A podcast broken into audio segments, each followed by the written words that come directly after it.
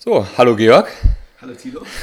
Freut mich da zu sein und tatsächlich der allererste Podcast mal in Persona. Bis jetzt immer digitale Podcasts und remote und jetzt zum allerersten Mal haben wir genutzt, dass Corona quasi überstanden ist und man sich jetzt wieder auch treffen kann mit besserem Gewissen als Geimpfter und äh, Gepflegter. Ähm, von daher, ich freue mich da zu sein. Äh, für die Zuhörer kurz mal vorstellen, Georg von Laffert ich habe dich kennengelernt als Coach, aber auch davor jahrelang Berater gewesen, auch Unternehmer, Co-Founder von noch einer Beratung gewesen und da wirklich, glaube ich, eine, eine lange Karriere hingelegt. Jetzt Coach mit Fokus auf Wachstumsunternehmen. Und ich glaube, daher, glaube ich, für mich ein super interessanter Ansprechpartner äh, für, für auch meine zukünftigen Herausforderungen. Ähm, und begleitest da auch ganz stark, und so habe ich dich auch kennengelernt, die, die Manager und die Führungskräfte. Wie gehe ich mit der Herausforderung um? Ja, da wächst jetzt so viel ähm, wie komme ich da jetzt irgendwie wie, wie mit, was muss ich anpassen, denn am Ende wollen auch vor allem die Firmen, die sich halt eben vornehmen, schnell zu wachsen, ähm, ja, stehen da vor neuen Herausforderungen, großen Herausforderungen.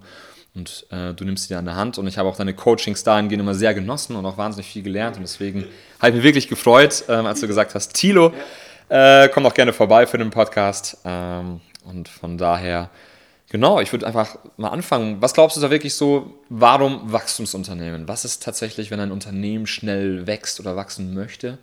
Ähm, was sind so die, die, die, großen Herausforderungen für die Führungskräfte? Also ein Punkt bei Wachstumsunternehmen ist immer, ich nenne es immer, sie haben Wachstumsschmerzen. Das gehört ja. dazu, das ist normal. Ja. Also sozusagen nicht erschrecken, äh, wenn, wenn, wenn ihr, wenn, wenn die Unternehmen schnell wachsen, passiert das. Und ähm, wodurch passiert das? Einfach weil plötzlich Statt 30 sind es 150 Mitarbeiter.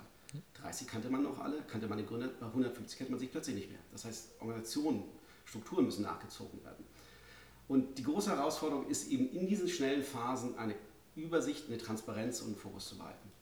Übersicht, Transparenz und Fokus. Ja. Und, und der Punkt, wo, mit dem wir anfangen oder mit dem ich anfange, wenn wir in ein Unternehmen reingucken, wir gucken uns erstmal das Führungsteam an. Ja.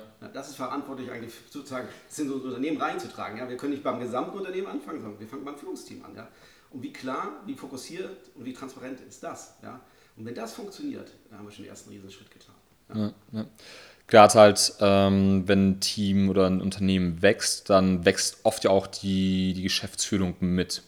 Und wie lange braucht es so aus seiner Erfahrung halt, dass man wirklich so ein einheitliches Team bildet? Weil ich glaube, das ist halt wirklich so die Herausforderung, dass man sagt, hey, kommen jetzt neue Leute zusammen, ähm, viele Leute, eventuell werden ja auch Gründer oft ausgetauscht, weil sie auch mhm. selbst feststellen, ich bin jetzt nicht mehr der Richtige für dieses Unternehmen in gewisser Weise. Ich bin gut darin, es anzufangen, aber jetzt muss ich rausgehen oder ich möchte sogar auch rausgehen und ähm, möchte das ähm, in Gänsefüßchen äh, mit professionellen Managern das Ganze irgendwie regeln. Ähm, siehst du da oft auch Schmerzen, wirklich, dass sich ein Team findet oder ist es dann meistens eigentlich eher selten ein Problem?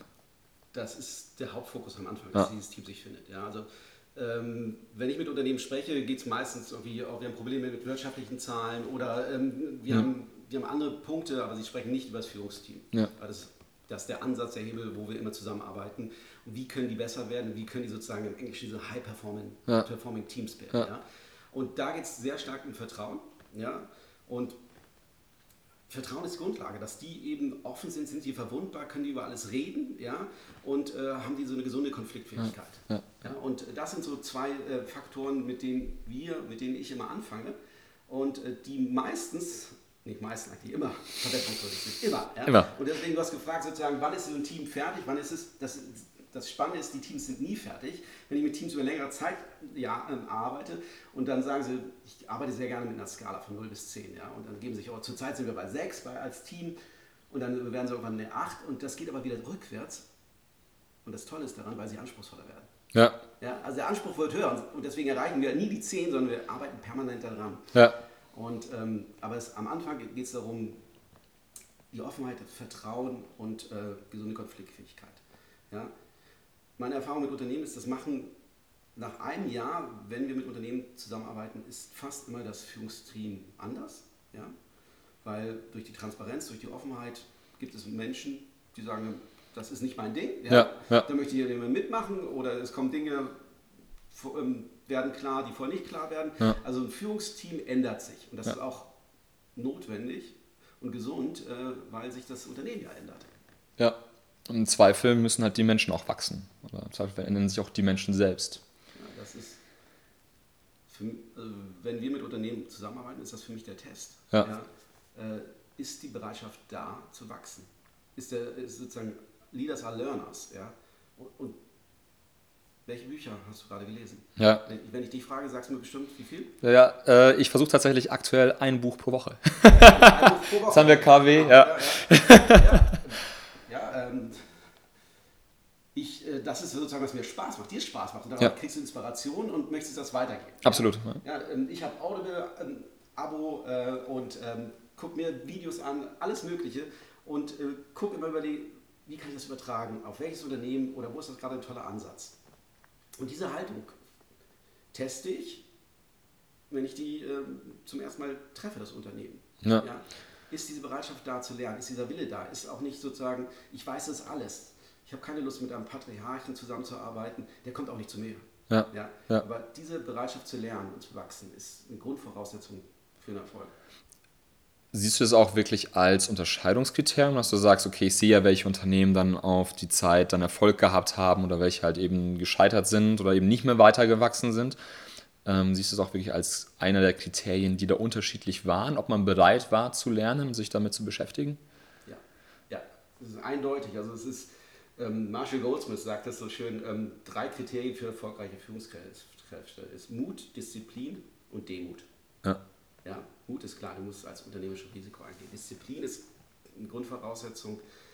Ich muss die Meeting-Rhythmen einhalten, ich muss sozusagen ähm, konsequent daran arbeiten und so weiter. Aber der letzte Demut eben, ich bin auch offen dafür, mich in Frage zu stellen. Ich bin bereit, sozusagen aus meinem Führungsteam Feedback zu bekommen. Ähm, ich bin bereit, Dinge mal neu auszuprobieren. Das ist so entscheidend und das ist ein Grundkriterium für eine erfolgreiche Führungskraft aus meiner Sicht. Ja. Ja. Ja. Ähm, Wobei natürlich das alte Modell funktioniert, wieder aber in einer anderen Umgebung. Ja. Also sozusagen patriarchisch funktioniert in der Welt, wo, wo einfach einfache Prozesse da sind, ja, wo vielleicht Produktionsunternehmen sind. Ja. Die Frage ist nur, kriegst du dann noch heute die Mitarbeiter, die du brauchst? Ja. Hast, der Markt ist leergefegt, kriegst du dann wirklich die guten Führungskräfte, die du vielleicht trotzdem brauchst? Oder ist das dann die Herausforderung, die dann nicht zu dir kommen? Ja. ja, spannendes Thema. Ich glaube, das ist ganz, ganz stark, ähm, wie du es auch gerade angedeutet hast, ähm, marktbedingt. Ich glaube, in dem Moment, wo die Dinge sehr, sehr statisch sind und kontrollierbar bleiben, bin ich auch gar nicht gezwungen zu lernen. Denn ich kann den Prozess absehen. Ich weiß, wie meine Produktion läuft, ich weiß, wie meine Produktion zu laufen hat und das wird sich höchstwahrscheinlich auch nicht weiter ändern. Ähm, aber ich glaube, was man jetzt auch in vielen Industrien sieht, wo man es vielleicht gar nicht erwartet hätte, ja, Taxi mit Uber ist jetzt so ein Beispiel, wo man sagt, wie kann man jetzt Taxis, äh, die ganze Industrie in irgendeiner Form disrupten. Ähm, aber ich glaube, all diese, diese Industrien ähm, glauben, es bleibt auch so stetig. Aber in dem Moment, wo halt Wandel da ist, wo Unstetigkeit da ist, bin ich ja gezwungen zu lernen.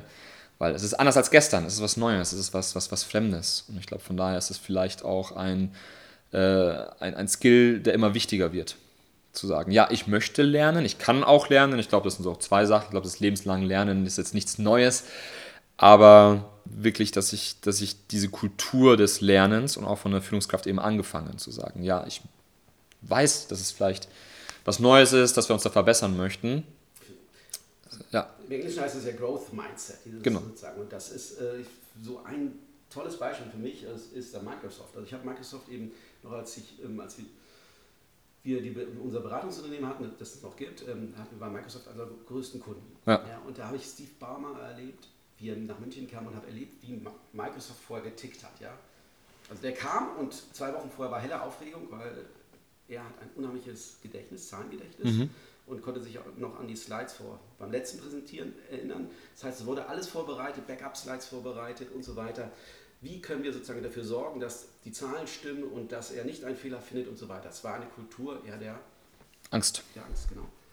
Und jetzt, wenn du es anguckst, ja, was ist, ähm, ja, ein Shift, ja, und du siehst es auch in der Aktienentwicklung, ja, aber dieses Growth Mindset, ja, äh, Dinge sind möglich, wir müssen anders auftreten. Heute ist die Führungskraft eher ein Coach, ja, ähm, als, äh, als derjenige, der sagt, was zu tun ist. Das hat Microsoft unheimlich, ja, jetzt natürlich gibt es Bereiche, wo wahrscheinlich noch besser machen muss, aber für ein Großunternehmen extrem, aus meiner Aussicht extrem gut gemacht. Ja. ja.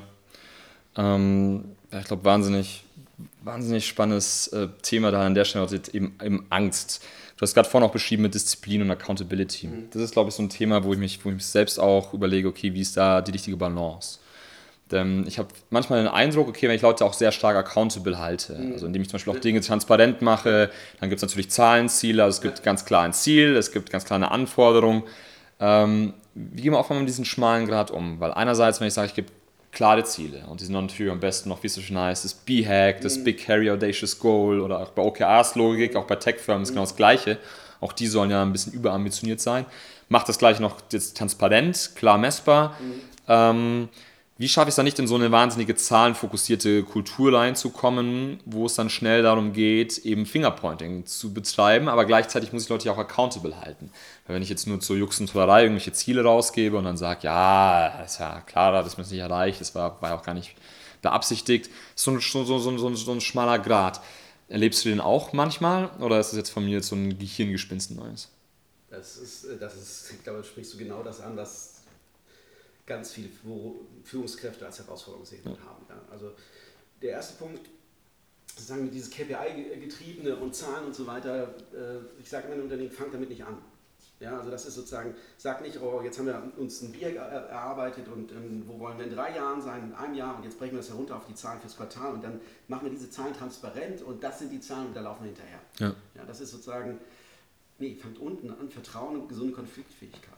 Ja? ja? Wenn das stimmt, dann könnt ihr auch, könnt ihr auch über die Zahlen okay. führen. Ja? ja? Dann könnt ihr ein Dashboard haben und das transparent machen. Aber wenn die Basis, dieses Vertrauen, gesunde Konfliktfähigkeit nicht da ist, dann funktioniert es nicht. Ja. ja. Deswegen permanent daran arbeiten. Also permanent an diesem Vertrauen arbeiten, permanent an dieser gesunden Konfliktfähigkeit arbeiten.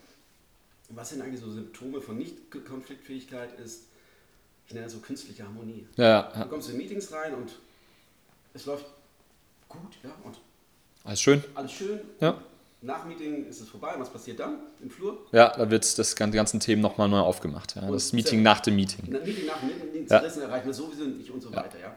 Also, und das hinzukriegen, diese gesunde Konfliktfähigkeit, wo am Anfang ja, sich Zeit genommen wird, wo diskutiert wird, ja, sind das Ziele, die wir erreichen können. Eben, statt dass sie vorgegeben werden. Kostet mehr Zeit. Oh, ist ja mühsam. Ja. Tilo, ich habe keine Zeit dafür. Ja. Das Unternehmen muss doch schneller vorankommen. Ja, aber wenn wir uns am Anfang nicht die Zeit nehmen, dann sind wir in der Umsetzung doch sehr viel langsamer. Richtig. Ja. Ganz extrem ist es zum Beispiel in, ähm, in Schweden. Meine Frau hat für ein schwedisches Unternehmen gearbeitet mhm. und die hat gesagt, wir sind schon fünf Monate im Projekt drin und immer wieder kommt die Frage, wofür machen wir das eigentlich? Ja. Immer wieder. Also das ist, du sagst, das ist, ist unvorstellbar, ja. Aber ja. auf der anderen Seite kriegst du dadurch immer wieder die Klarheit hin, wofür machen wir das? Und nicht, dass wir diesen Trott kommst, ja, weil wir es schon letzte Woche gemacht haben und seit zwei Jahren so machen, sondern wofür machen wir das? Ja. ja das ist mühsam. Und das ist, glaube ich, auch die Aufgabe einer guten Führungskraft. Immer wieder sozusagen, wofür machen wir das eigentlich? Diese Klarheit hinzubekommen. Ja. Und ähm, ich glaube, man merkt auch, dass Vertrauen da ist, wenn diese Frage früh gestellt wird und auch gegenüber den, den, den, den richtigen Personen ähm, gestellt wird und dass man auch diese Klarheit von Anfang an anfordert. Denn ich hatte jetzt zum Beispiel ein, ein Change-Projekt, da kann ich dir die Erfahrung teilen. Da, da, da wollte man transferieren, da wollte man machen, man ist gemeinsam zusammengesessen, man hat Workshops gemacht und irgendwie hat man gearbeitet und es ging, es wurde, waren ziemlich harte Töne, ja, auch vor allem äh, gegen das äh, damalige Management dann laut geworden.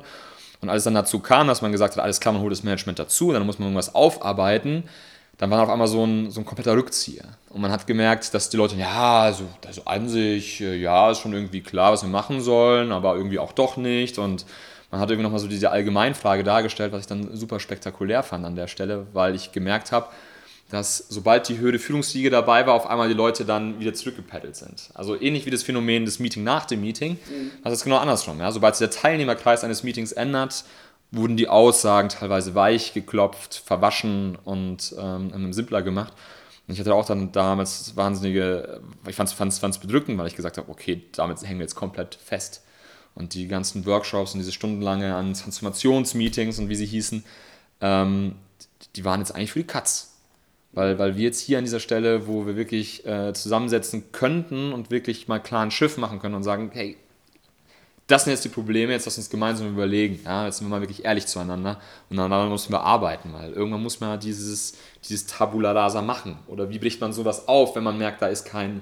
Ja, woran lag es? Woran lag es, dass sich die sozusagen, was ich jetzt verstanden habe, du hast gesagt, ja. es gab eine, Führungsmannschaft und ja. es gab sozusagen ähm, eine andere Mannschaft, die sich ja. mit der Führungsmannschaft ähm, getroffen hat. Ja. und die, sagen, und die so, wollten und sollten eigentlich gutes Feedback geben. Ja. Und das ist nicht erfolgt. Genau. Und woran lag es aus deiner Sicht? Äh, ja, mangelndes Vertrauen an der Stelle. Genau. Es war Angst ist vielleicht manchmal so ein hartes Wort oder so, aber definitiv so mangelndes Vertrauen. Und ja. wer ist dafür verantwortlich für Vertrauen? In meinen Augen die, die Führungskraft. Ja. ja ich glaube, es ist schon ein Geben und Nehmen natürlich. Ja. Ähm, aber es hört sich immer so hart an. Gerade Millennials mögen es nicht, wenn ich so einfach so ganz krass über Macht spreche. Ähm, aber Vertrauen kann ich, glaube ich, immer erst aufbauen aus, ein, aus einer Position der Stärke. Ja, wenn ich als wenn ich als, als, als Schwacher in dem Sinne einfach nur verletzlich bin, ist es relativ einfach. Wenn ich als Starker, wenn ich als, als hierarchisch auch Überstehender verletzlich bin, ehrlich bin und sage, ey, das, das, das, das läuft hier irgendwie falsch und gebt mir einen Tipp, was man irgendwie besser machen kann. Ähm, ich habe ein paar Gedanken, was haltet ihr davon? Wie seht ihr das? Wenn man so in diese, in diese Gespräche reingeht, dann, dann gibt man den anderen auch die Möglichkeit zu sagen, ja, ich glaube, da gehst du in die richtige Richtung und ich muss noch eine leichte Kurskorrektur mitmachen, bis ich weiß, wie du auf mich reagierst, wenn ich dich kritisiere oder wenn ich dich korrigiere in irgendeiner Form. Wenn ich mich ja von Anfang an auch aus der starken Position zum Beispiel hinstelle und sage, kann ich nicht nachvollziehen, was soll man nach da nach besser machen und ich drehe mich jetzt, lehne mich jetzt zurück und gebe dir jetzt quasi aber die Möglichkeit zu sagen, okay, jetzt ist natürlich so ein, ist für mich dann auf der anderen Seite als, als Unterlegener, die Frage, okay, was mache ich jetzt? Weil es ist gerade eine gefährliche Situation. Wie offen kann ich sein? Wie offen kann ich sein? Ja, er sagt, er macht mir die Tür auf oder testet jetzt gerade nur aus, wo die Linie im Sand tatsächlich ist. Ja. Und jetzt sind wir wieder im Kreis, nicht im Kreis, aber am Anfang. Ja. ja äh, Vertrauen und gesunde Konfliktfähigkeit. Und dieses Vertrauen heißt eben, wie du gesagt hast, ich bin als Führungskraft verwundbar und mache mich verwundbar. Ja. Und ich muss damit als Erster anfangen. Wenn ich mich nicht öffne, warum sollen sich dann meine Mitarbeiter öffnen? Es ist nicht so, dass ich sage, Thilo, vertraue mir. Absolut. Nein, funktioniert nicht, sondern ich fange damit an. Das heißt, was du beschrieben hast in der Situation, hat es eben das Führungsteam nicht geschafft, dieses Vertrauen ins Gesamtunternehmen reinzukriegen. Ja, und das ist, das ist die gute Voraussetzung. Ja. Wenn es nicht da ist, dann kommt eben nicht, traue ich mir nichts zu sagen. Und dann traue ich mir auch nicht zu sagen, dass, die, dass es nicht funktioniert. Und in Japan ist es so weit, dass die Leute sich dann umbringen, äh, weil, weil, weil, sie sozusagen ähm, die Zahlen nicht erreicht haben und vorher nicht diskutiert worden ist, ja. äh, dass es vielleicht gar nicht machbar ist. Ja. ja. Und deswegen ist diese Kultur, ja, eine Kultur zu haben, Offenheit, Verletzlich, Verletzbarkeit, äh, gesunde Konfliktfähigkeit ist so entscheidend. Ja. Punkt. Ja, jetzt, jetzt habe ich meinen, meinen anderen Gedanken dazu. Ähm, und wie kann sich denn eine Führungskraft auch öffnen? Ja? Und wie viele Führungskräfte kriegen denn wirklich Feedback oder holen sich Feedback ein? Also das ist, wenn ich mit Leuten arbeite, immer, nee, machen wir jetzt nicht, das ist ja gerade nicht so wichtig oder so, wir müssen auch erstmal andere Dinge machen. Und ja, dieses offen, offenes Feedback zu bekommen, ja. machen die wenigsten. Die wenigsten. Ja. Ja. Und was ich da eben eine sehr schöne Übung finde, dass man eben sich kein Feedback gibt, sondern Feed Forward. Ja. Ja? ja. Marshall Goldsmith, ähm, bin ja auch zertifizierter Coach da. Und das ist wirklich eine tolle Übung. Einfach die Frage ist, Tilo, hast du zwei bis drei Ideen, ja. wie ich im nächsten Monat eine bessere Führungskraft sein kann? Ja. Ja, du kannst es auch noch spezifischer sagen. Ähm, ähm, Tilo, hast du zwei bis drei Ideen, wie ich in den nächsten 30 Tagen ein besserer Zuhörer werden kann? Ja. Und dann sagst du mir zwei bis drei Ideen. Was sag ich? Danke. Mehr nicht. Ja? ja. Ich kommentiere es nicht. Ich sage nicht super sechs, sondern zwei bis drei. Und dann gehe ich vielleicht drei rum und frage alle meine Mitarbeiter. Und daraus kann ich mir dann sagen, okay, was, jetzt habe ich mehrere Dinge gehört, vielleicht mehrere Dinge doppelt gehört, was ja. ich in den nächsten 30 Tagen machen kann. Ja. Und dann überlege ich, was aus diesen ganzen Vorschlägen ich vielleicht für mich annehme. Und dann ist der nächste Schritt, das zu teilen mit den Mitarbeitern. Genau. Ja. Ich glaube, das ist ganz wichtig, dieses Teilen. Dieses Feedback ist angekommen. Also es ist vielleicht auch ähm, gerade eine Kombination mit, mit, mit meiner persönlichen Schwäche an der einen oder anderen Stelle. Ähm, wenn ich so das Gefühl hatte, dass Feedback nicht ankommt, dann bin ich da manchmal auch ziemlich rücksichtslos. Ja, wenn ich das Gefühl habe, okay, ich versuche gerade was zu sagen, dann, dann werde ich härter. Ja, dann werde ich, dann werd, werd ich penetranter. Ja, ja, ja wir machen es zum allerersten Mal zwischen, zwischen vier Augen, du verstehst es noch immer nicht, dann sind auch irgendwann andere Leute dabei und ist mir dann auch irgendwann völlig egal. So dieses, ich, ich habe gerade das Gefühl, es kommt nicht an. Ja, Dann schreibst du auch- Mail, was Ja. böse ist. Ja. Was, ähm, Was super schlecht ist an, man, an vielen Stellen. Also ich bin da jetzt auch jetzt definitiv selbstkritisch, ähm, weil es geht natürlich ab einem gewissen Punkt geht es dann halt einfach auf die Beziehung. Ja, und ab irgendwann wird es einfach nörgelig sozusagen und äh, nicht, nicht, nicht mehr gefühlt konstruktiv. Ähm, und man muss sich dann auch selbst lernen, okay, wie gehe ich damit um. Aber auch, glaube ich, sehr wichtig, dieses, hey, ich habe Feedback bekommen, dann klar zu machen an den Leuten, die die Feed- Feedback gegeben haben, hey, ich mache jetzt etwas anders. Oder ich möchte etwas versuchen. weißt du, was der Ja. Vorteil dabei ist? Wenn du sagst, ich möchte was versuchen. Ja, Also du gibst mir jetzt das Feedback, du möchtest was versuchen. ja. Und ich arbeite mit dir zusammen. Ja, dann gebe ich dir natürlich weiter Erlaubnis, auch dann wieder aufmerksam zu machen, mir auch zu helfen, Genau. zu unterstützen, und zu sagen, hey, Also ich kann dir dann unterstützen. Und ich, Ja. ich weiß erstens, der Thilo will daran arbeiten. Ja. Das heißt, ich habe schon eine ganz andere Haltung, als wenn ich kein Feedback habe. Ja? richtig, ja, Ja, also ich weiß, zweitens, wenn du dann wieder in den alten Fehler reinfällst, exakt. dann bin ich nicht sauer, sondern weiß, ich kann auf dich zugehen und sagen, Tilo, wieder was passiert und sagst Danke. Ja, Und es ist eine ganz andere Haltung, ja? wenn eben die Mitarbeiter, die Stakeholders involviert werden. Das ist eine ganz andere Kraft. Ja. Und deswegen ist das Feedback, diese Art von Feedback zu geben und so zusammenzuarbeiten, extrem erfolgreich. ja. Und dann ähm, eine zweite Methode, die ein kleines bisschen, ein bisschen anders ist, die, was jetzt mehr aus einer, aus einer Selbstreflexion, sagen wir, erstmal anfängt, ähm, was ich öfter gemacht habe, ist, dass ich wirklich die anderen Leute dazu eingeladen habe und zu sagen, hey, pass auf, ich arbeite daran. Ja? Auch Ja. wenn ihr es mir jetzt gar nicht gesagt habt oder so, das ist etwas, wo ich weiß, dass ich eventuell auch äh, Schwächen habe.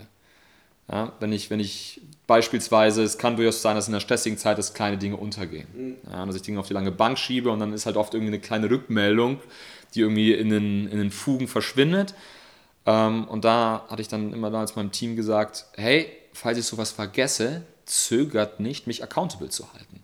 Ja, wenn ich euch gesagt habe, hey, ich liefere das bis Montag, ja, für, für 1 plus mit Sternchen fragt ihr Freitag, ob, ihr- ob ihr es immer das Montag bekommt, aber spätestens am Montag fragt nach, ja, wenn ich es nicht geliefert habe. Erinnert mich daran, weil ihr dürft mich da auch accountable halten, weil ich bin da auch ganz genauso an vielen Stellen einfach nur ein, ein Mitarbeiter und nicht so dieses, ja, ich äh, kann ja erzählen, was ich möchte als Führungskraft und kann mich dann selbst reden hören, ähm, sondern auch dann Gegenteil. Ich sollte was liefern, ich sollte etwas machen, ich sollte euch Klärung schaffen in irgendeiner Form und ich habe das nicht gemacht.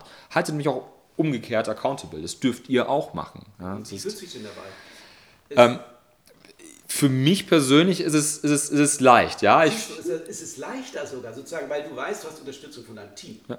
Ja? Sonst hast du sozusagen, Machtmensch würde sagen, ich muss alles selbst im Griff haben, ich muss alles orchestrieren oder äh, nein, dann ist ja alles in meiner Fest Festplatte. Du hast gesagt, bei den Dingen, die ich vergesse, fangt mich auf und sagt mir Bescheid. genau. Ja? Und was für eine Erleichterung ist das? Mega. Also für mich persönlich ist es ist eine super Erleichterung. Ja. Weil ich den, den anderen ja auch dann die Erlaubnis getan habe und es nicht Ja. so dieses, okay, habe ich jetzt wirklich was vergessen. Also ich versuche natürlich weiterhin nichts zu vergessen. Also Ja. der, der interne Stress ist, ist in gewisser Weise der gleiche.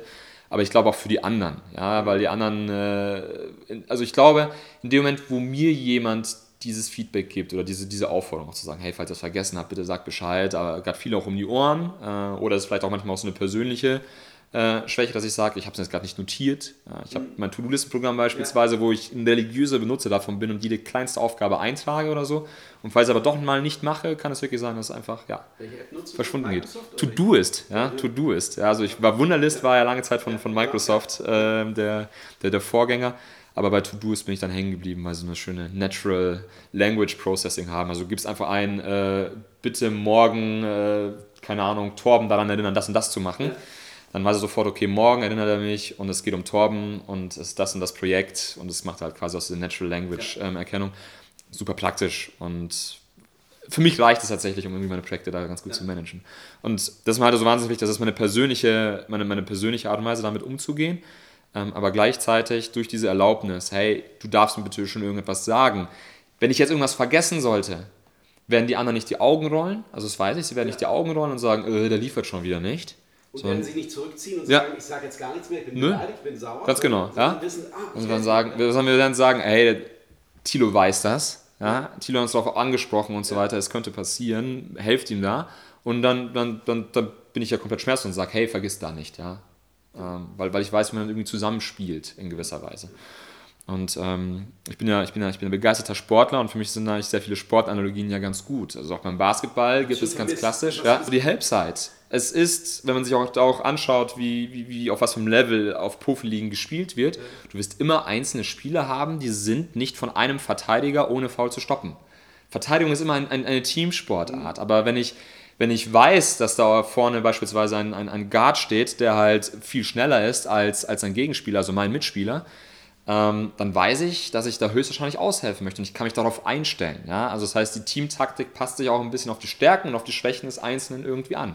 Sowohl im Positiven als auch vermeintlich Negativen in dem Sinne. Und darum geht es, dass sich die Spiele dann perfekt ergänzen.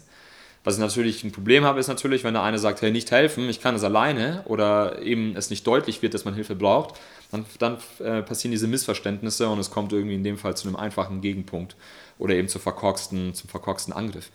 Und ähm, dieses Bild hilft auch, ich glaube, so möchte ich auch mit meiner Mannschaft zusammenarbeiten. Ja, und für mich ist das eine, eine schöne Analogie, um zu sagen, hey, jeder hat seine Position, jeder hat seine Stärken. Ich habe auch ganz stark versucht, immer Leute zu rekrutieren, wo ich weiß, dass sie ihre Stärken eventuell in einem anderen Bereich haben als ich. Und wo man sogar sagen würde, hey, das gibt ja direkt Konfliktpotenzial, ja, weil es ist ein... Ja, so soll es ja sein. Ja. Gesunde Konflikte, ja. Und wenn du sie nicht hast, dann musst du sie eben herstellen, ja.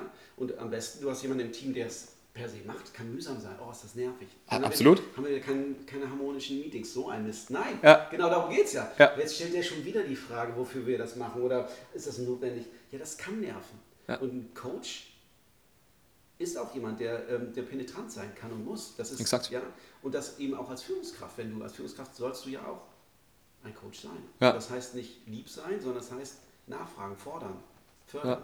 Ja. Und ähm, auch da, ich glaube, als Coach, auch da auch das Sportbild. Ich glaube, in dem Moment, wo du auch beim Sport als Coach zurücklehnst und sagst, das war das perfekte Spiel. Das perfekte Spiel gibt es ja tatsächlich ja sowieso nie. Du kannst irgendwie erster Platz sein, du kannst alle mit 40, 50 Punkten wegklatschen. Aber auch damals als Jugendspieler bin ich danach aus dem, aus dem Spiel rausgegangen und habe gesagt, alles klar, ich habe gesehen, wir können auch daran und daran und daran arbeiten. Und das ist das nächste Level, was ich mit euch erreichen möchte doch die perfekten äh, Spieler an. Die, die äh, machen ein super Spiel und stellen sich danach auf den Trainingsplatz. Ja. sagen jetzt nicht, also äh, man kann über Ronaldo sagen, was man will. Ja. Der ist die Trainingsmaschine. Ja. ja. Der ist in allen Bereichen austrainiert und macht trotzdem weiter und sagt nicht, ja.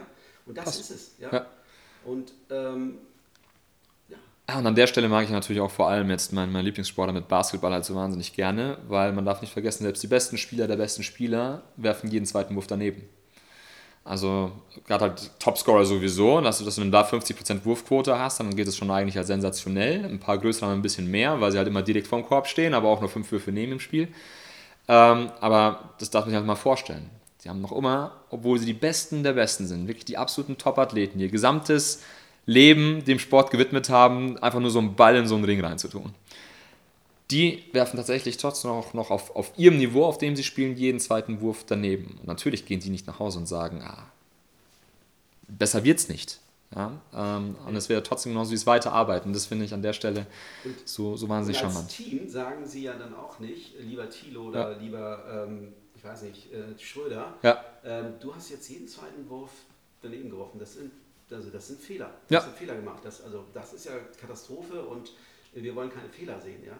Ja. Also ich drehe es jetzt gerade in die Richtung Fehlerkultur. Ja? Vertrauen und Exakt. so eine Konfliktfähigkeit hat mit Fehlerkultur zu, zu tun. Und ja. heute in der heutigen Zeit ist das eine Grundvoraussetzung, um agil zu sein, agil schnell voranzukommen, um die Geschwindigkeit hinzukriegen. Ja. Ja? Also ich kann auch nur eine Fehlerkultur haben, wenn ich das Vertrauen habe, diese gesunde Konfliktfähigkeit. Ja? ja. Sonst verliere ich extrem an Geschwindigkeit. Und ich glaube, da die größte Herausforderung ist, wie schaffe ich es, eine, eine Kultur zu schaffen, in der das Vertrauen auch so stark ist, dass ich weiß, ein Fehler wird nicht politisch genutzt. Weil ich glaube, das ist das, vor, vor was die meisten Angst haben. Ich möchte jetzt hier nicht dieses Projekt in den Sand setzen, ich möchte nicht dieses Projekt in Angriff nehmen, weil wenn es dann falsch war oder wir verlieren Geld oder es geht daneben, ähm, dann heißt es halt, nein, der, der Plikat ist nicht geeignet für den, für den, für den nächsten Karrieresprung oder, oder wie auch immer. Das ist das, was ich ganz stark mitbekommen habe und auch von anderen Menschen, die einfach wirklich dann Sorge haben, okay, nee, weil ich mache mir mein Leben nicht leichter, wenn jetzt eventuell ein Projekt schief geht. Das wird mir nachtragen, ich werde dafür verantwortlich genau, dann, gemacht. Das Extrem ist ja. dann äh, sozusagen Beamtentum, äh, Entschuldigung, es gibt ja. auch andere Beamte, aber sozusagen äh, diese extreme Fehlervermeidung, ja, äh, they, are not playing to win, they are playing not to lose. Ja. ja und, und dann, wo hast du dann eine Geschwindigkeit? Wo probierst du denn dann was aus? Wo kannst du denn in neue Bereiche vorstoßen? Wo kannst du denn dann wirklich exponentiell besser werden? Ja. Funktioniert nicht. Ja? Und das ist wieder vom Führungsteam, die müssen es vorleben, die müssen diese Kultur vorleben, die müssen sie verinnerlicht haben, die müssen sie zeigen, das muss ich riechen können, das muss ich schmecken können, das muss ich, wenn ich ins Unternehmen reingehe, muss ich es einfach aufsaugen können. Ja. Und wenn das nicht da ist, dann fehlt ja was. Ja. Also ist das da, ja. ja spannendes, ja. Super, super, super spannendes Thema. Und ich glaube gerade, die alte Schule hat ja immer ein genaues Gefühl, okay, wenn jetzt irgendetwas nicht funktioniert, wenn irgendwas daneben gegangen ist, das allererste, was ich natürlich machen möchte, ist eine, die hole ich die Prozesskeule raus und sage, ja, da müssen wir jetzt einen Prozess machen. Das war nicht abgestimmt, das war nicht gut, das war nicht irgendetwas, jetzt müssen wir einen Prozess machen. Ja, dann werden noch fünf Regelmeetings aufgesetzt, drei Steuerungskreise und äh, fünf PowerPoint-Vorlagen, die für jede Entscheidung ausgefüllt werden muss. Und der Prozess passt genau dann zu dem Problem, was man da hatte, aber das Problem ist ja einmalig, komischerweise. Ja. Und dann habe ich ein neues Problem, muss wieder einen neuen Prozess machen und ja. und so toppten sich dann die Steuerungskreise auf die Steuerungskreise und die bürokratischen Auflagen. Und ich glaube, dass ähm, die Problematik, die da entsteht, und das ist auch, weswegen man, glaube ich, vielen Konzernen zu Recht so eine gewisse Innovationsträgheit unterschreibt, ist, dass man schnell einen Eindruck hat, okay, bei diesen ganzen Anforderungen, die ich jetzt machen muss, so viel Arbeit, äh, so viel Mühe, diese ganzen Ochsentouren, in dem entsteht natürlich immer mehr Hindernis, was Neues anzufangen. Ja, weil ich nicht mal versuchen kann, weil ich nicht experimentieren kann. Ähm, und ähm, da sind wir dann, glaube ich, auch ein Thema, was wir vorhin drüber gesprochen haben, ist, was, was habe ich auch tatsächlich für Leute eingestellt, ist ja ganz spannend. Da haben wir diesen AAA-Playern, diese, diese, diese Netflix-Kultur, äh, um zu sagen, ich versuche wirklich extrem starke Leute hinzubekommen oder halt zu machen, weil ich ihnen vertrauen kann, weil ich ihnen diese Prozesse nicht geben muss, weil ich dann vertrauen kann, dass sie trotzdem gute Entscheidungen treffen, mhm. weil es mir eventuell leichter fällt. Mhm. Und das ist, glaube ich, ähm, ein, ein, ein anderes sehr spannendes Thema, wie schaffe ich es denn wirklich dann jetzt ein, ein, ein Team zu bekommen, wo ich auch loslassen kann. Ich glaube, es ist so ein bisschen wie ein Tanz. Es sind einerseits schon irgendwie, glaube ich, die viele Mitarbeiter, auch junge Mitarbeiter, ich bin ja auch jetzt ein Vorzeige-Millennial dahingehend, ähm, der halt immer schreit, nein, ich möchte machen, ich möchte Verantwortung, ich möchte Selbstverantwortung, mir braucht man nicht alles vorzugeben, ich kann auf der grünen Wiese sehr, sehr gut arbeiten. Ähm, aber es gibt auch die andere Seite, die da sagt, ich brauche Orientierung, nehme ich der Hand, ähm, ich, ich, ich habe Sorge wie geht man mit dieser, mit dieser Ambivalenz um? Dass man, dass man sagt, ja, genug Struktur, aber nicht zu viel Struktur. Ist es dann auf dem Individuum? Ich, ich würde auf der, auf der Unternehmensebene dort erst anfangen, ja. dass das Unternehmen einen Rahmen vorgibt und sozusagen, was ist unsere Strategie? Ja? ja. Und diesen Rahmen sozusagen, in dem Rahmen kann ich mich dann später als Individuum äh, bewegen und weiß, wie kann ich darauf einzahlen? Und wenn ich es nicht weiß, kann ich, meinen, kann ich meinen Mitarbeiter, kann ich mein, mein Team fragen, wie können wir denn darauf einzahlen überhaupt? Was machen ja. wir denn eigentlich gerade? Äh, aber dieser Rahmen muss gegeben sein. Das heißt sozusagen, diese großen, wir haben vorhin darüber gesprochen, das verwegene Ziel, das B-Hack, North Star, wie wir ihn auch immer äh, nennen. Ja? ja? Wo wollen wir in 10 bis 20 Jahren sein? Wo wollen wir in drei Jahren sein? Ja? Äh, was sind unsere Core Values? Ähm, wofür gibt es uns überhaupt? Ja? Dieser Rahmen sollte schon da sein. Ja? Das ist also der Kern des Unternehmens der sollte da sein und transparent sein. Ja. ja und wenn ich diese Transparenz habe, und das ist, ist ein Prozess, der nicht von heute auf morgen ist, manche Unternehmen haben das schon, manche müssen es erst arbeiten. Mhm. Ja, wenn ich den, diese Klarheit habe, dann kann ich auch sagen, okay, was ist denn mein Beitrag dazu? Und ob ich es jetzt über ein OKR mache, über mein Quartal, dann, dann kann ich genauer werden und kann auch selbst gucken, wie kann ich darauf einzahlen.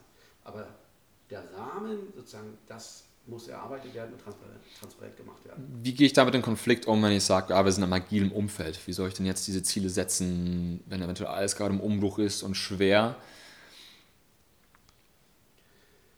Gib mir mal ein Beispiel dafür. Was meinst du sozusagen? Ähm, welche Ziele sozusagen? Kann ich dann kein Dreijahresziel setzen? Ähm ja, also ähm, ja, genau, so kein, kein, kein Dreijahresziel. Ja, nehmen wir an, an ein Unternehmen, ein, ein, ein Softwareunternehmen stellt fest, dass im bestehenden Markt ist wenig Wachstum zu tun, man möchte jetzt irgendwie expandieren, man möchte sich größer machen, eventuell auch über Zukäufe. Und jetzt steht man vor der Voraus, äh, Herausforderung, dass man, dass man sich überlegt, okay, wohin möchte ich mich jetzt orientieren? Was möchte ich werden? Was möchte ich für eine Software, für ein Tech-Unternehmen sein? Ja. Ähm, was werde ich in Zukunft für Dienstleistungen anbieten? Also gerade halt, sage ich mal, in diesen, in diesen wichtigen Punkten eines Unternehmens, wo sich eventuell ein Unternehmen ja auch selbst neu erfinden muss. Mhm. Also Netflix, als sie entschieden haben, dass sie nicht mehr DVDs verschicken, sondern in Streaming gehen. Mhm. Ja, wo man an dem Zeitpunkt hätte argumentieren können, was, was hat das eine mit dem anderen zu tun? Ähm, Amazon, der mehr als ein Versandhändler wird. Ja, mit, mit der ganzen Infrastruktur und ähm, AWS haben sie wirklich ein neues Geschäftsfeld aufgemacht, was gigantisch groß ist. Ja? Und äh, Google genauso, die mehr noch in Software gegangen sind als nur irgendwie ein Suchmaschinen-Provider inklusive AdWords. Ich glaube, das ist etwas, was erfolgreiche Unternehmen hinbekommen haben, dass sie sich immer wieder neu erfunden haben und festzustellen, wohin muss ich gehen und kann ich gehen. Aber ich glaube, wenn gerade auch kleine Unternehmen, die halt eben nicht sagen können, hier mal eine Milliarde und ein kleines Spin-off und die sollen sich austoben. Ähm, es gibt ja auch, glaube ich, viele kleine Unternehmen, die diese Neuorientierung geschafft haben. Ein Traditionsunternehmen, was ja dann noch auch irgendwie seine Nische gefunden hat. Ähm, mir fallen jetzt natürlich keine Namen ein, wie es immer so schön ist, ja, wenn man in den Medias lese ist, aber ähm, ich weiß, dass es sie gibt. Für mich ist es sozusagen zwei Dinge. Ich unterscheide einmal, dass wir einen Rahmen haben, dass wir eine Strategie haben, wo ja. wir hin. Ja? Und dann natürlich, wenn wir das einmal aufgestellt haben, müssen wir permanent daran arbeiten. Ja. Also es ist ja nicht so, dass wir sagen, okay, jetzt haben wir unser 3-Hack und unser B-Hack und jetzt wissen wir das und dann laufen wir die nächsten äh, zehn Jahre hin. Ja. Nein, es wird ja jedes Jahr wieder sozusagen angeschaut, jedes ja. Jahr gesagt, wo stehen wir denn gerade? Und dann kann eben zu, könnt ihr auch als Unternehmen zum Standpunkt kommen, ich glaube, wir müssen komplett unser Geschäftsmodell jetzt verändern. Ja? ja? Weil Marktveränderungen haben sich verändert und dann seid ihr Prozess, was bedeutet denn das für uns? In welchen Markt können wir denn reingehen? Ja? Aber das ist, glaube ich, das permanente Lernen, gucken, was könnte passieren und nicht im Alten verhaften bleiben, weil wir uns entschieden haben, das ist unsere Strategie. Ja? Also erstens den Rahmen setzen, was ist unsere Strategie mit dem Kern, den ich beschrieben habe. Dann natürlich jährlich, das hängt nach der Wachstumsgeschwindigkeit ja. ab. Ja? Wenn du ähm, mehr als 50 Prozent wächst, dann ist das, ähm, ist das Jahr für mich unterteilt in zwei. Ja? ja. Also sozusagen, dann musst du eigentlich, ist jedes halbe Jahr ein Jahr aufgrund der Geschwindigkeit. Ja. Und dementsprechend schnell musst du die Taktung haben. Ja? Und darüber sprechen, was müssen wir jetzt verändern. Ja. Also einmal einen Rahmen haben und dann permanent daran arbeiten. Okay. Wie geht man auch mit dem Phänomen, ähm, ja, zu viel zu wollen? Also sogar schon zu defokussiert, auf zu vielen Hochzeiten tanzen. Das ist, das ist ein, also in allen Unternehmen, in denen, in denen wir reinkommen, ja. ähm, ist sozusagen ähm, das Management-Team sozusagen noch nicht fully aligned, ja, sozusagen kann noch besser werden in Bezug auf Vertrauen, Zusammenarbeit ja. und so weiter. Und oft fehlen auch noch Personen in diesem Management-Team. Es wird noch zu viel am, unter, im Unternehmen gearbeitet als am Unternehmen. Das ist so Klassiker. Ja. Zweitens, ähm, die Unternehmen nehmen sich einfach zu viel vor. Ja, nehmen sich zu viel vor, das ist ein Klassiker äh, und transportieren das auch nicht ins Unternehmen. Ja, sozusagen, es wird sich ganz viel vorgenommen und keiner weiß im Unternehmen. Und für mich zeigt sich ein gutes Unternehmen, zeichnet sich ein gutes Unternehmen aus, indem sie mehr Nein sagen als Ja. Jetzt, ja. was sage ich Nein? Macht eine, eine nicht To-Do-Liste, sondern eine Nein-Liste. Was machen wir jetzt nicht? Ja. ja. Was sind denn wirklich jetzt die Rocks, die Steine? Wenn ihr die bewegt, dann kommt ihr extrem voran. Und pro Quartal, früher, vor, weiß ich, zehn Jahren habe ich, haben wir drei bis fünf Prios uns vorgenommen. Ja. Ja, jetzt sind wir eher bei einem Prio oder maximal zwei Prios, die ja. dann aber zu 100% erreicht werden. Ja. Die haben den Hebel. Ja. Ja? Und das ist das Entscheidende. Was nehme ich mir vor, worauf fokussiere ich mich? Ich kann mich auf alle Kunden konzentrieren, dann habe ich keinen Fokus. Ich kann mich auf ähm, alle Mitarbeiter konzentrieren, äh, was übrigens wichtig ist, ja, ja. aber wie intensiv? Äh, nein, was ist mein Fokus? Was trage ich ins Unternehmen rein? Und wenn ich zwei Dinge habe, die ich umsetzen möchte, dann können alle Unternehmen es verstehen und wissen, worauf es einzahlt. Wenn ich 10, 15 habe, ja. ist verloren. Und ich erreiche es auch nicht. Ich glaube, ist auch eine Sache, eine Reife des Teams. Also gerade wenn ich merke, dass die Dinge nicht gut laufen oder dass man vor besonderen Herausforderungen steht oder ein Umbruch, ja, wie jetzt viele jetzt mit dieser Krise erlebt haben, ähm, war auch ein, ein, ein Ratschlag eines vorherigen Podcast-Gasts von, von Christian Heinkele, der dann ganz klar gesagt hat, ganz ehrlich, im Zweifel hast du ein Ziel. Punkt. Ein Fokus. Natürlich solltest du auch noch machen und, und, und, und, und. Aber gerade in, in Zeiten des Umbruchs und des Change ein Ziel. Also eine möglichst maximale Klarheit zu schaffen. Und damit sage ich automatisch Nein. Und es kann auch sein, dass ich eine Organisation weiterentwickle und irgendwann ist man in der Lage zu sein, hey, dieses eine Ziel, da haben wir jetzt schon wirklich, sind wir jetzt schon so im Laufen, am Momentum. Wir holen jetzt ein zweites Ziel dazu und experimentieren da ein kleines bisschen. Ich glaube, das fällt wahnsinnig vielen Leuten schwer zu sagen, nein, ich möchte jetzt eben nicht was anderes machen. Und ich entscheide mich bewusst ja auch gegen so viel anderes. Und ähm, kann, ich, kann ich auch persönlich total mitempfinden. Ich bin auch jemand, der sich für so viel begeistern lässt und ja. leider hat mein Tag auch nur 24 Stunden. Ähm, und da muss man, muss man sich auch immer wieder selbst am, am Riemen reißen, um zu sagen, ah, Thilo, jetzt musst du dich ein bisschen mehr konzentrieren auf das eine oder das andere. Oder du lässt halt ein liebgewonnenes Hobby jetzt erstmal ein bisschen ruhen oder ein bisschen weniger Zeit darauf zu, zu investieren, ähm, um irgendwie weiterzukommen. Ich glaube, es ist ja nichts anderes als im, im Unternehmen. Und ich finde es auch interessant, was für eine Dynamik entsteht, wenn es wirklich ein ganz klares Ziel gibt, mit einem ganz klaren Marschrichtung dahingehend. Ähm, und äh, wieder eine schöne Sportanalogie. Ich vergleiche das sehr gerne mit, mit Philosophien von Trainern. Gibt es auch beim Fußball, aber auch beim Basketball. Trainer haben ganz oft ganz stark ein, eine Systemidee. Welche Art von Fußball ja. wird zum Erfolg führen? Und, ähm, nicht. offensichtlich nicht, nein. Ähm, aber das ist äh, so ein kleines bisschen die, die, die Sache. Also jeder Trainer hat irgendwie eine andere Philosophie, ob das irgendwie Tiki-Taka war von, von Pep Guardiola oder Fußball Total oder was das war von, von, von, von einem Holländer. Ähm, ich, und ich glaube, was ähnliches gibt es auch beim Management, indem ich sage, es gibt ein ganz klares Ziel und ich durch die Werte, die du vorhin auch erwähnt hast und ähnliches, mache ich aber auch deutlich, was ist mein System, wie ich glaube, dass wir da hinkommen und was wir da irgendwie verfolgen. Und in dem Moment weiß aber auch jeder Spieler auf dem Platz, bekommt immer mehr Orientierung, was muss ich machen, um mich da quasi äh, zu orientieren und wie funktioniere ich am besten in diesem System und kann, kann da wirklich für, für Erfolg sorgen. Ähm, ich denke, das glaube ich an der Stelle super, super wichtig und interessant. Ähm, du hast es vorhin gerade nochmal auch ähm, erwähnt gehabt. Mitarbeiter. Das ist so eine abgedroschene Phrase, aber ich glaube, sie stimmt ja weit, das Team mit den besten, mit den, mit den besten Spielern gewinnt normalerweise. Mhm. Ähm, die am besten natürlich auch zusammenspielen, das glaube ich ganz stark. Wie geht man jetzt gerade halt mit, mit diesem Wachstumsfokus ähm, auch auf seine, auf seine Mitarbeiter zu? Ähm, ich sage einerseits na klar rekrutieren. Jeder wünscht sich irgendwie die, die, die AAA-Leute in seinem Team. Ähm, und ich glaube, wenn man, wenn man sich die, es richtig anstellt, kann man die auch anziehen. Ja, das wäre, glaube ich, meine erste Frage. Ich sollte aufhören, mal zwei Fragen zu stellen. Ja. Ich bleibe einfach da. AAA-Player möchte ich haben in meinem Team. Was muss ich als Führungskraft denen, denen, denen bieten, um wirklich diese Leute anzuziehen? Aus meiner Sicht Entwicklungspotenzial. Ja, und dass sie sehen, hier kann ich mich entwickeln, hier kann ich wachsen. Ja. Ja, hier kann ich was bewegen. Ja. Also die wollen her herausgefordert werden. Die, die, ähm, die ähm, spielen Champions League und wollen in der Champions League bleiben. Ja. ja. Das heißt, die wollen äh, regelmäßig trainieren, die wollen regelmäßig äh, ein unheimlich anstrengendes Spiel machen ja? Äh, äh, gegen einen starken Gegner. Ähm, die wollen neue Aufgaben bekommen ähm, und die wollen eben von anderen umgeben sein, die so ticken wie sie. Ja. Ja?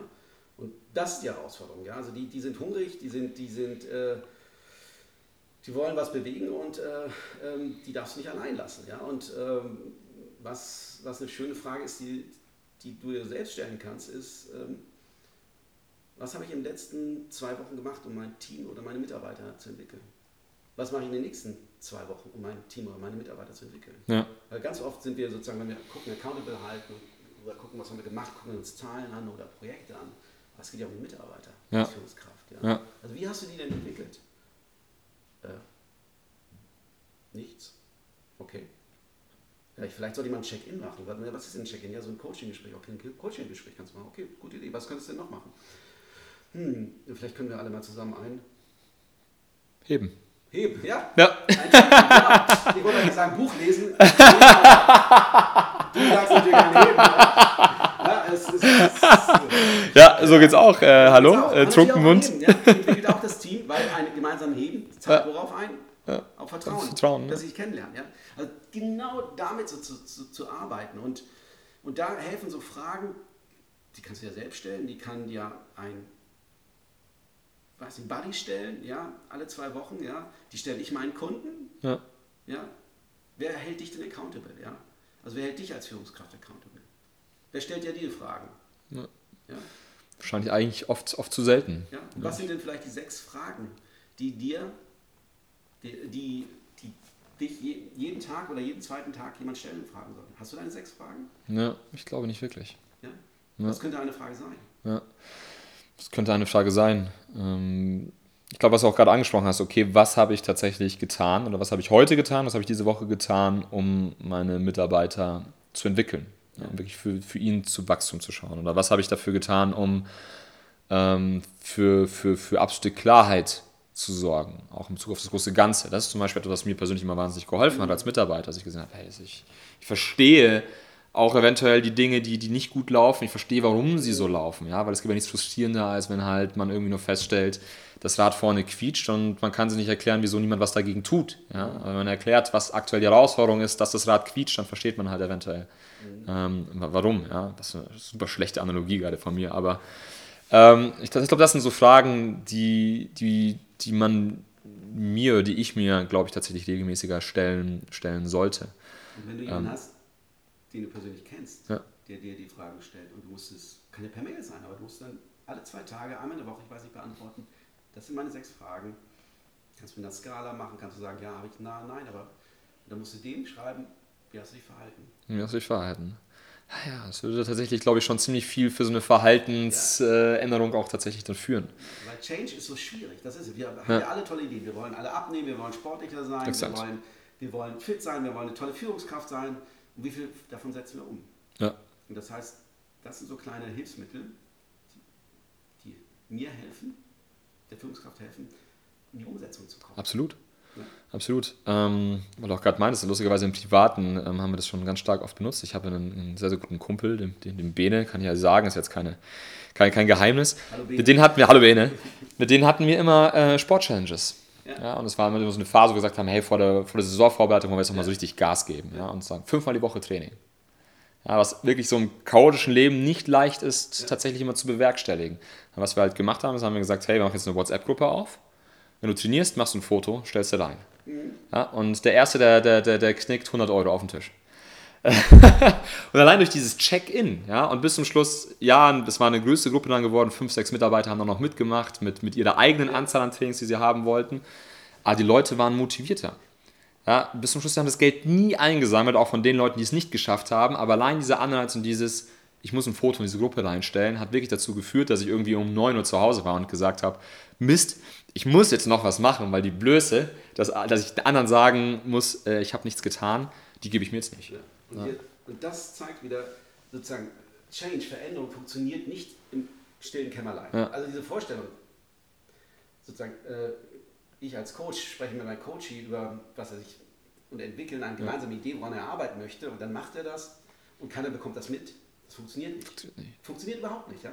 Deswegen, wenn er sagt, ich möchte mich verändern, sprich mit denjenigen, die, die am meisten Input geben können, deinen Mitarbeitern oder mit deinem Team, ja, ja. Die, die direktes Feedback geben können. Also so, dann kommt Veränderung zustande, wenn du jemanden hast, der dich accountable hält, der mit dir spricht, äh, wo eine Gruppendynamik entsteht. Im 1 zu 1 Gespräch was zu entwickeln und dann zu sagen, oh, ich möchte daran arbeiten. Und dann arbeitest du dran und keiner deiner Mitarbeiter haben es mitbekommen, weil du nicht drüber gesprochen hast und du bist super enttäuscht. Du hast dir auch solche Mühe gegeben, aber du hast vielleicht an dem komplett vorbeigeredet. Ja. Vorbeigeredet, vorbei am Falschen gearbeitet, weil das gar nicht der Punkt war, was für die Mitarbeiter gerade wichtig ist, wo sie sagen, das nervt uns beim Tilo am meisten oder da könnte er sich am meisten verbessern. verbessern. Ja. Und das ist so eine große Gefahr, die immer sozusagen in diesem 1 zu 1 Coaching passieren kann, ja? dass diese Transparenz fehlt. Ja. ja. ja. Spannendes, spannendes, spannendes Thema. Ja, von daher kann ich jetzt quasi einen Aufruf starten. Ne? Wer immer Lust hat, mir einmal in der Woche eine E-Mail zu schreiben. Wenn wir jetzt eine Challenge haben. Ja. Ganz genau. Also, ich erzähle kurz noch die Geschichte. Die letzte Challenge, die ich hatte, äh, hat mir sozusagen äh, in Kroatien, da wollte ich natürlich meinen Sohn beeindrucken, der hatte da die Dorfjugend in einem schönen Hafen kennengelernt gehabt ja. und wir waren fischen und so weiter und dann kam ich äh, nach dem Abendessen mit meiner Frau dazu und wir haben schon was ein bisschen getrunken und dann habe ich mit denen erstmal Liegestützen-Challenge gemacht ja. und das haben sie gut mitgemacht und dann habe ich gedacht, ah, jetzt setze ich einen drauf und habe einarmige Liegestützen gemacht und nach der äh, dritten einarmigen Liegestütze war meine Schulter kaputt. Und, ah! irgendwann, Georg, du bist auch zu alt. Nein, ich will nicht alt werden. Äh, meine Frau fand es ganz toll, weil sie sagte, der Urlaub war dadurch sehr viel ruhiger. Äh, ich hoffe, dass sie in Zukunft mich nicht absichtlich dann im Urlaub verletzt, damit ja. der Urlaub ruhiger wird. Aber ein bisschen Schadenfreude war dabei, konnte man zumindest entnehmen. Ja. ja. Siehst du, Selbstschuld. Ja. Selbstschuld, ja genau. Siehst du, musstest du wieder was machen. Ja, ja, könnte, könnte mir auch passieren. Anmago, ich liebe dich. nee, aber das ist doch, ähm, das ist ja, passiert, passiert, könnte mir auch passieren. Gerade wenn man so ein bisschen wettbewerbsorientiert ist, passiert das super schnell. Cool. Gibt es irgendwelche anderen, äh, als ein Thema, was du jetzt noch mitgeben würdest, tatsächlich als, als junge Führungskraft, ich wieder kurz vor meinem Jobwechsel, eine neue Firma, wie macht man, wie legt man einen guten Start an? Das wäre doch, glaube ich, als eine fast der abschließenden Fragen noch eine ganz gute. Ich glaube, immer ein guter Tipp ist zuhören. Ja, also ich glaube, die, die Eigenschaft des Zuhörens ähm, ist die am wenigsten genutzte und entwickeltste als Führungskraft. Ja, wir, wir sind schnell.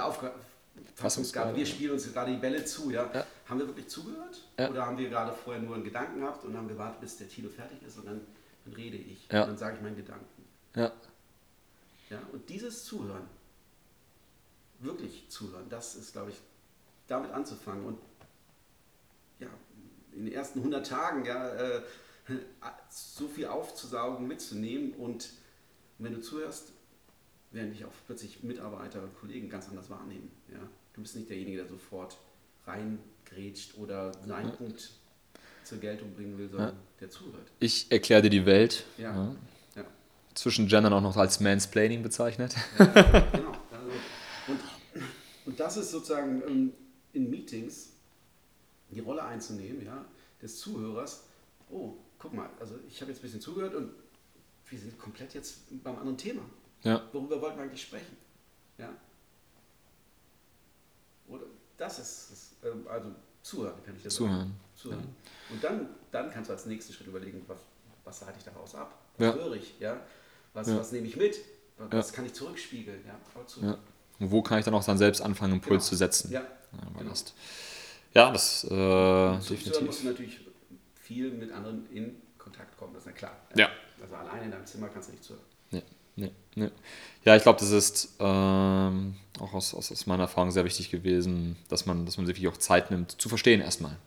Ich glaube, das ist ein super schlechter Start ist ganz oft, wenn man kommt und sagt, so, also hier, mein Name ist Tito Plickert, äh, das, sind meine, das sind meine Verdienstorden, die ich eingesammelt habe und jetzt äh, krempel ich das mal so um, wie, das, wie mir das passt. Ja. Manager der Welt und ähm, sportlich auch. Ja.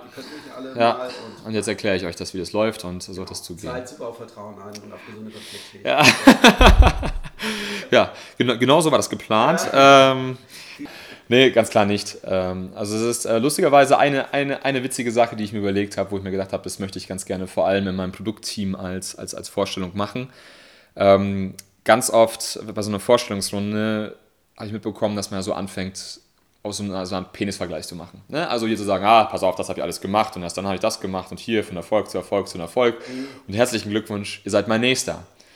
Ähm, sondern tatsächlich meine Idee war tatsächlich zu sagen, ähm, äh, ich, ich würde ganz gerne natürlich schon sagen, hey, das sind die Positionen, die ich so gemacht habe und das waren auch alles tolle Unternehmen. Ähm, aber ich glaube, viel mehr der Fokus, und es wäre mir wichtig, dass ihr auch versteht, aus welcher Richtung ich komme, ist, das sind die Dinge, die ich erlebt habe, die nicht funktionieren. Ja, die nicht funktioniert haben. Ja, ich habe erlebt, wie, wie Bürokratie Dinge gefesselt hat. Ja, mhm. ich, ähm, ich, ich möchte keine Politik haben. Mhm. Ja, ich möchte, dass wir hier absolut äh, diesen Wachstumsfokus haben im Sinne von, was können wir machen, jede Woche, dass wir besser werden. Mhm. Aber diese 1 bis 10 Frage zum Beispiel, die ich auch sehr gerne gestellt habe, mhm. die habe ich meinen Mitarbeitern jede Woche gestellt. Also ich habe sowieso ein Weekly gehabt mit meinen Mitarbeitern und diese 1 bis 10. Und vor allem dann die Frage, was fehlt zur 10? Ja, und was für ein Feedback willst du noch geben? Bei 1 bis 10 sagt nur mal die konkrete Frage, was? Ja, äh, auf einer Skala von 1 bis 10 ja, äh, wäre tatsächlich, hey, wie, wie, siehst du aktuell unsere Leistung? Okay, genau. ja, oder Auch, auch, wie zufrieden bist du aktuell? Das ist meistens so ein bisschen gewünscht, das ist nicht immer so das Arbeitgeber empfehlen sondern ähm, ja, wie läuft's, wie geht's, 1 bis 10. Ja, wo siehst du da uns aktuell? Ja, und dann kommt oft, war auch dann ganz ehrlich und sagen, hey, ganz ehrlich, diese Woche eine 6. Weil das und das sind die Dinge, die mir gerade wirklich auf die Nerven gehen und da müssen wir jetzt echt eine Lösung finden, weil dann dampfen wir schon Ewigkeiten um. Das auch für mich immer so ein ganz klares Signal. Das ist eins, was ich meinen Mitarbeitern gesagt habe, bitte kommt mir nicht mit von wegen, hey, 9, alles super. Oder die Protestszenen, die hatte ich nämlich auch mal. Ja, wie geht's? 10. Ja, weil man weiß, dass ich, dass ich nicht mehr weiter nachbohre und dann sagt man, lass mir doch endlich in Ruhe. Ja. Auch das war, das war das Schlimmste für mich, weil ich gesagt habe, ey, damit kann ich ja nicht arbeiten. Ja? Lieber gibst du mir halt einfach mal ganz klares Signal, indem du sagst so ganz ehrlich, wenn es so läuft, eine 4. Aber dann weiß ich halt schon, oha. Und, und immer überlegen und fragen, und das hast du, machst du ja sicher ja. was ist der nächste Schritt? Was, was ist um eine Maßnahme, die wir machen können? Die wir machen können. Ja? ja. Das ist, es geht nicht um einen Prozess, den wir wir haben uns über Prozesse unterhalten. Oh, jetzt haben wir einen Fehler gemacht, einen neuen Prozess. Nein. Ja. Was ist eine Maßnahme? Das ist agiles Vorgehen, damit wir besser werden, damit wir von der 6 auf jetzt auf die 7 kommen. Ja. Oder was ist eine Idee, damit wir auf die 8 kommen? Darum geht es. Und äh, das ist ganz entscheidend. Und als Tool finde ich diese, diese Skala, Skalierung so, so extrem gut, ja? Äh, weil Mitarbeiter sofort sagen, wo sie sind. Und das ja. wird ja auch in der Medizin genutzt, da kommt es ja her. Ja. Schmerzen. Schmerz, ja. Wo ja. ist dein Schmerz? Ja, weil manche sagen, oh, aber äh, ja. sind fast tot und andere sagen, äh, heulen, wir Männer heulen und ja. sind eigentlich bei der 3. Ja. Dabei zwickt das Knie nur. das Knie. oh, die Schulter. genau. Ähm, und also die Skalierungsfragen nutzen, um zu sehen, Wasserstandsmeldung zu bekommen und dann immer, was der nächste Schritt. Ja? Und ganz entscheidend, das zu nutzen. Und das, das war, da war mein Satz vervollständigen von vorhin. Das ist halt, ähm, wie ich da halt ganz stark dran gehen möchte, um zu sagen. Ja. Das waren Dinge, die ich, die ich gelernt habe. Ja. Das waren ja. quasi Fuck-Ups. Und da war auch dann ziemlich schnell halt nicht dieses, oh, da denkt wohl das Allerbeste irgendwie rauszukommen, sondern von Anfang an zu sagen, hey, pass auf. Ja, das sind halt tatsächlich die Dinge, die ich, die ich, die ich, die schmerzhaft in irgendeiner Form gelernt habe, weswegen ich da halt irgendwie ein bisschen sensibel sein werde. Äh, bei manchen Themen, wo ich ein Auge aufhaben werde, weswegen mir es wichtig ist. Und das zahlt eben auf solche Themen ein wie, hey, mir ist wirklich wichtig, eben dieses, dieses Vertrauen. Ja, ich habe kein Problem damit, wenn irgendwie Fehler passieren, aber ich habe ein Problem damit, wenn Fehler passieren und dann mit Fingerpointing betrieben, anstatt dass irgendeiner die Hand hebt und sagt, ich glaube, da sind wir falsch abgebogen oder ich bin da falsch abgebogen. Hey, ganz ehrlich, fein. Und das ist dann auch bei mir super schnell gegessen. Und das die nächste Frage ist nur, okay, wie können, wir das, wie können wir das fixen und wie können wir das vielleicht für die Zukunft vermeiden? Aber that's it. Ja, da brauchen wir nicht drüber zu reden. Ich glaube, es ist enorm wichtig, dass man das, also mir war es persönlich immer enorm wichtig zu sagen, ähm, ich, ich gehe da eben voran, schon von Anfang an zu setzen. Ja, da kommt nicht der Neue, der jetzt irgendwie sagt, er kann über Wasser gehen, sondern da kommt der Neue und der sagt halt auch, hey, äh, ich bin ein Mensch und ich habe Bock mit euch was Geiles zu machen. Ähm, ich habe hier aus ein paar Fehlern, Fehl, Fehlern gelernt. Das ist etwas, äh, wo ich natürlich automatisch ein Auge drauf haben werde. Aber dann wissen sie das, ja. Und dann kann man auch da gemeinsam irgendwie dann arbeiten. Und ich denke, die Fehler sind jetzt nichts, nichts, nichts, nichts Gravierendes. Ja, es ist nicht so, als ob ich sagen kann, ja, Korruptionsvorwürfe. Ähm, und von daher, äh, das, das, das wäre tatsächlich mein, mein, mein, mein Start gewesen. Was ich noch eine gute Frage finde, sozusagen, der passt so ein bisschen zum Start, aber auch, hm. äh,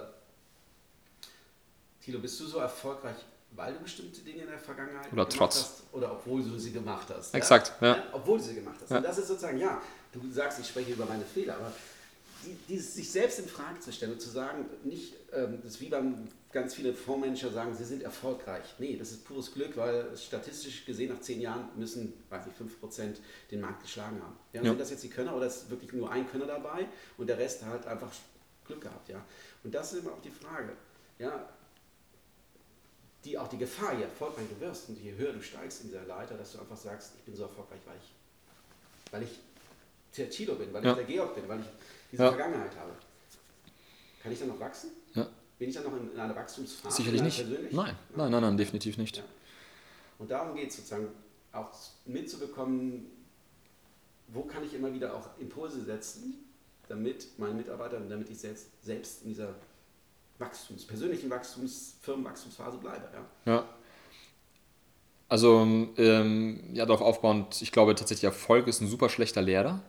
Mhm. Ähm, weil du schon sagst, man kann auch manchmal haben Erfolg trotz etwas. Und das sind, glaube ich, viele, viele Determinanten, die da reinfließen. Das ist selten dieser eine Faktor. Und wenn ich jetzt da für mich jetzt entscheiden würde, es war dieser Faktor und dieser Faktor war es alleine, dabei waren es eventuell zehn andere, die ich gar nicht gesehen habe. Ja, und deswegen ist, glaube ich, Fehler halt der beste Lerner, äh, besser Lehrer in dem Fall.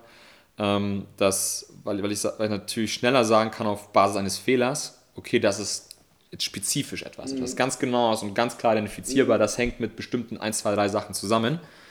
Ähm, und deswegen, ja, deswegen ist da etwas schiefgelaufen, daran kann ich jetzt arbeiten. Das glaube ich das Spannende. Und ich glaube, die Frage, die man, meine, meine Ansicht, ich bin nicht der Coach, aber meine Ansicht, ich glaube, man muss sich halt wirklich mal stetig die Frage stellen, ähnlich wie als Basketballtrainer, was ist das nächste? Wo glaube ich, dass ich besser werden kann? Wenn ich danach suche, wo kann ich besser werden, werde ich immer eine Antwort finden, um zu sagen, ich denke, da könnte etwas besser laufen. Ja, ich denke, ich könnte Stakeholder besser abholen in Projekten. Ja, ich habe ein Sendevermögen in gewisser Weise, aber manchmal hole ich die Leute zu wenig strukturiert ab, als Beispiel. Mhm. Ja, was kann ich für mich machen? Was sind die Habits? Ist das eine tägliche Frage, die ich mir stellen sollte? Hast du heute tatsächlich, wenn es einfach ein Thema ist, wo ich, wo ich jetzt konkret arbeite, hast du heute tatsächlich dafür gesorgt, dass du deine Stakeholder besser abholst, die richtigen Leute informierst, frühzeitig ins Boot holst, als Beispiel. Ähm, und ähm, das ist zumindest so meine Herangehensweise an das, an das, an das, an das, an das Ganze. Aber ich glaube, diese Trotzfrage kann man, kann man nie beantworten und vielleicht die populärste Anekdote ist ja, glaube ich, mal Steve Jobs an der Stelle. Wenn man auch seine Biografie gelesen hat, da hat man so das Gefühl auch von Feedback, was man gehört hat von vielen Mitarbeitern. Der war jetzt nicht unbedingt der, der einfühlsame, empathische Führer, äh, wie es vielleicht andere sind, wie es auch vielleicht andere auch erfolgreicher sind, ähm, ähm, wie man es gerne eventuell auch äh, ja, propagieren wollen würde, dass das halt quasi das Typus ist. Aber was man ihm zugute halten muss, er hat sich gerade auch mit, mit, mit Tim Cook und äh, ich glaube äh, John Ivy war es, äh, mit Leuten umgeben, denen man tatsächlich das eher als Stärke nachgesagt hat. Das heißt, sie wussten ihn zu handeln, aber er hat es mit Leuten umgeben, die er offensichtlich da auch für die Empathie, hatten, ja. die Empathie hatten und auch für Gegenwind gesorgt haben und auch damit halt irgendwie die Kultur mit, mit, mit geprägt haben. Und wenn man sich jetzt nur wieder jetzt, sage ich jetzt mal, Steve Jobs als Einzelnen anschaut, könnte man meinen, ah, das braucht man gar nicht und man muss so sein und extrem forsch und extrem direkt und an manchen Stellen vielleicht sogar fast, fast, fast, fast cholerisch und sagen, ja, nein, er hatte jetzt im zweiten Anlauf wohlgemerkt bei Apple sich ein Umfeld geschaffen, wo es Leute gab, die das moderiert haben, die das nicht ungefiltert in die Organisation gegeben haben, die eventuell auch seine Ideen umsetzen konnten.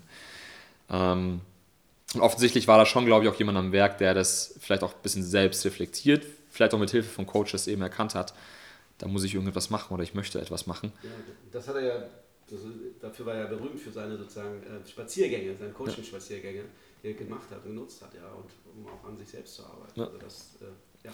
Und äh, das ist vielleicht eigentlich so die letzte, letzte Frage, weil ich da sehr unterschiedliches ähm, Feedback bekommen habe. Ähm, wirklich so die Bereitschaft zu sagen, ich arbeite an mir selbst. Ja. Ich habe manchmal so ein bisschen den Eindruck, dass so ein kleines bisschen belächelt. Ja, so kommt sehr stark aus dieser Richtung, man muss ja so der Stärkste sein und es muss sowieso einen Anschein machen, dass man Mr. Teflon ist, wenn jetzt anblenden lässt.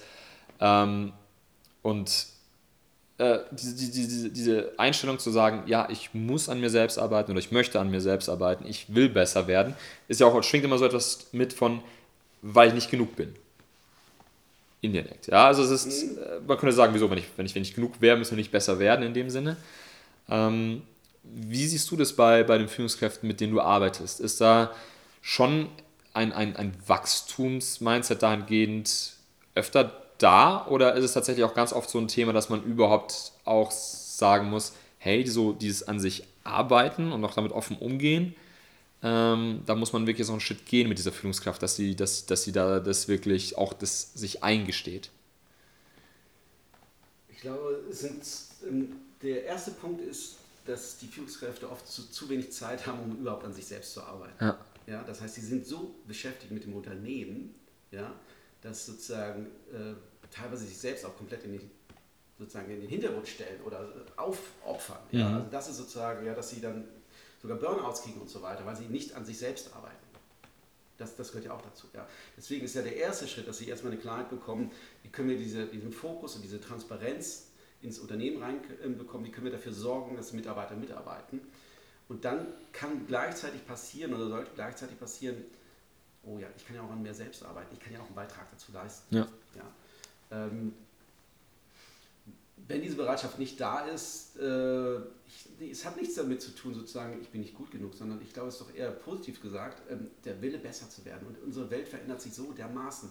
In den nächsten zehn Jahren wird die Welt sich so verändern, wie wir so uns nicht vorstellen können mit KI und so weiter. Ja. Ja? Das heißt, ich bin doch gezwungen oder habe doch eine Lust, daran teilzunehmen. Und wie kann ich denn daran teilnehmen, wenn ich nicht lerne?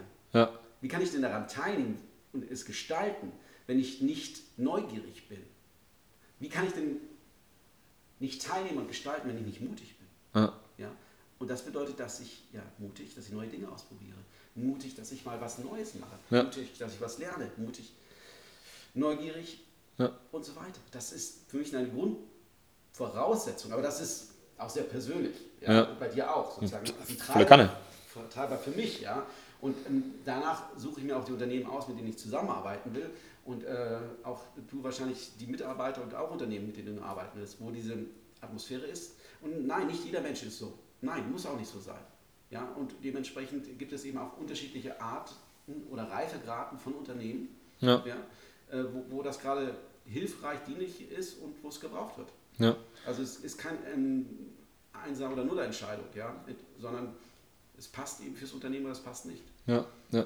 Das war gerade das ähm, vor kurzem erst ein Gespräch gehabt mit, mit einem guten Freund, der da irgendwie so, wo ich im Gespräch das Gefühl hatte, er glaubt, es zu müssen, obwohl er es eigentlich gar nicht will. Er sagt, er hat einen gemütlichen Job und hat irgendwie seine Hobbys. Ja. Äh, dann macht jetzt irgendwie so eine Saunameisterausbildung und sagt, hey, ist ja cool, es macht ihm Spaß.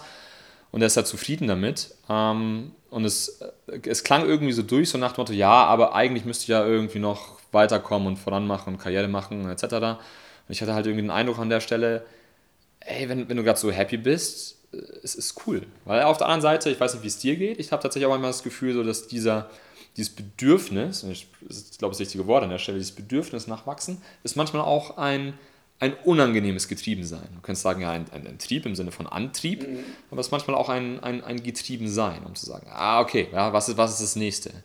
Bisschen, bisschen, bisschen, bisschen, bisschen Junkie-mäßig. Ja. ja. Das ist, ist auch, muss man auch genau. aushalten. Ja. Aushalten und dann ist natürlich die Gefahr, äh, das Junkie-mäßige sozusagen, das, ähm, was habe ich denn gelernt und möchte ich eigentlich bewahren? Ja? ja. Nicht, dass man vorne mal wieder Neues reinschüttet und hinten das tolle Gelernte und äh, fällt dann automatisch runter. Ja? Also das eben auch dieser typische ähm, Innovator, eigentlich ist das der, was Lust hat, was aufs Neues, ähm, da muss eben auch eine Kraft sein, die ihn zurückzieht und sagt, Tilo, ja. das ist doch schon gut. Ja. Behalte das bitte, ja? Ja. Ja, mach nicht alles neu, ja? Erfinde dich nicht komplett neu, ja? Und da, äh, da brauchst du dann auch sozusagen den Bewahrer, Tilo. Ja. Oder jemand anderen, der dir die Frage stellt. musst du das wirklich neu lernen? Ja. ja. ja. Das ist eigentlich ganz, ganz, ganz okay, so wie es ist. Ja, so okay, so wie es ist. Und du musst nicht komplett neu erfinden. Ja. ja. ja, also. ja. also deswegen den Fokus auf die Dinge, die dich weiterbringen, aber nicht komplett. Ja. Alles anders machen. Und eine neue Persönlichkeit werden. ja, so leicht ist es auch nicht hier. Ganz neue Persönlichkeit, einfach werden. Ja. Vom Stand her. Will man ja aber auch eventuell gar nicht. Cool. Dann bleibt mir eigentlich nur noch übrig, wir haben auch die Stunde erfolgreich voll gemacht. Wow. Schau mal, siehst du, geht super schnell. Äh, danke, Georg, dass du dir Zeit genommen hast. Cool. Ähm, hat Spaß gemacht, Tilo. Hat mir auch wahnsinnig viel Spaß ja. gemacht. Ähm, ich habe mir schon, danke auch nochmal wirklich für die Zeit im Coaching. Ähm, damals habe ich sehr viel gelernt und sehr viel mitgenommen und auch wirklich äh, unsere Gespräche. Das ist sehr zu schätzen und ich nehme wirklich super viel davon raus. Und es macht einfach Spaß, da einfach jemanden zu haben als Sparring-Partner, der einfach da auf der, auf der gleichen Wellenlänge da irgendwie wie ja. schwimmt und auch genauso ein begeisterter Leser ist wie ich. Und äh, freue mich da auch immer über die nächsten Buchtipps. Danke dir, gerne. Super gerne, Thilo, und äh, freue mich, äh, ja, dass wir uns weiter austauschen und uns gegenseitig challengen werden. Und immer gerne. Sehr cool. Ja. Top. Ciao. Ciao, ciao.